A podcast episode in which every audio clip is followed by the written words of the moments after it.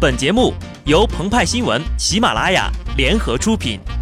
听澎湃新闻，新颖独到，无尿点。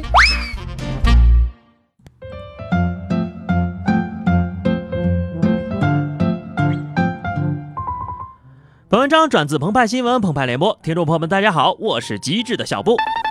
唐伯虎为了混进华府，接近秋香，不惜卖身当下人，谁知冒出一个路人，卖身葬全家。还有那只演技爆表的旺财，大哥，你别闹了，看看你那么干净，进去化个妆再来吧。你看看我烂命一条，满手烂疮，你怎么惨得过我啊？星爷的这段戏堪称经典，令人百看不厌。但真要是在现实生活中上演，那又是怎样一种情景呢？据媒体报道。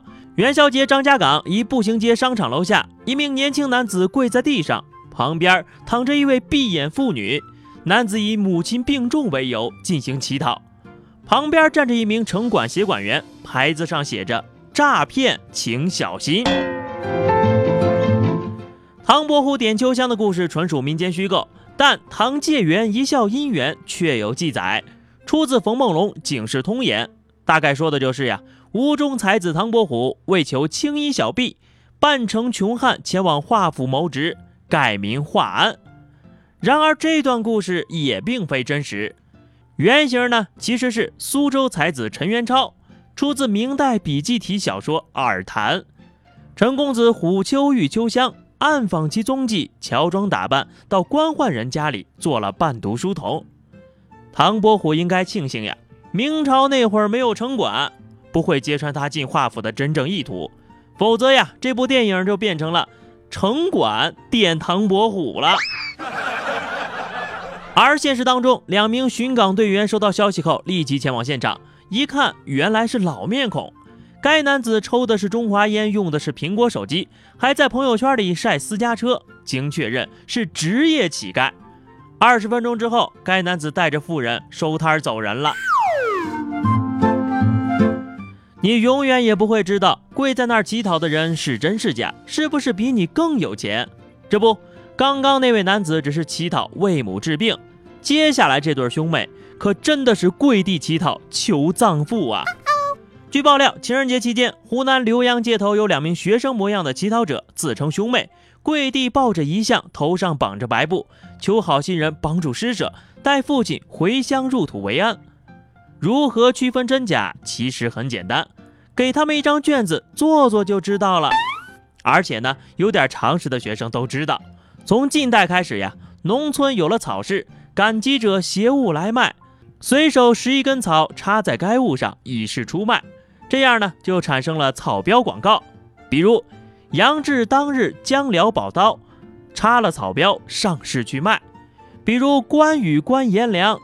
如插标卖首，所以呢，两位同学，你们要真的不愿意去派出所或救助站求助，而选择用这种古老的方式求助，加上学生这一人设，起码也弄两个长草发夹，显得有文化一点吧。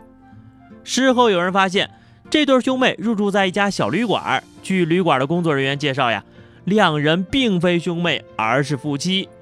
鹏鹏感慨，这么久了。有情人终成兄妹这个愿望总算是实现了。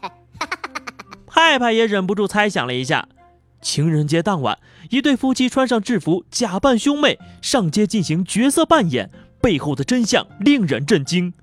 请说出你的故事。关于职业乞丐，法律方面并无有效措施进行管理。新闻中那位举着牌子的城管，在劝离无效的情况下，只能举牌进行提示。二零一五年六月，沈阳一医院门口有一名女子抱着小孩坐在地上乞讨。医院保安小梁称，女子和小孩呀近期常来医院乞讨，理由是钱在医院被偷了，没法回家。保安人员多次送去盒饭，与其沟通，希望帮忙，屡次遭到了拒绝。医院附近的摊贩也确认，乞讨女子呀一天赚一百多，比他们还多呢。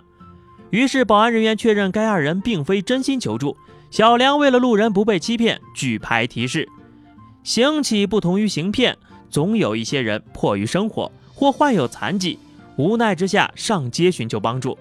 但行骗者有自食其力的能力，却想要不劳而获，假扮行乞者消费欺骗人们的同情心。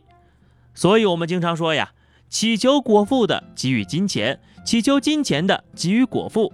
遇到老弱残疾，加强辨别，自行选择帮助；遇到未成年人，坚决报警。除此之外，我们同情乞讨的人，但更尊敬不被生活打败的人。如果哪天呢，鹏鹏和派派实在写不下去了，鹏鹏呢准备抱着派派到路边去卖艺，他俩呢一个能吹，一个善编。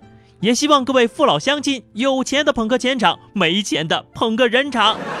好的，以上就是本期节目的全部内容了。更多新鲜资讯，敬请关注微信公众号“鹏鹏和派派”。下期节目我们再见吧，拜拜。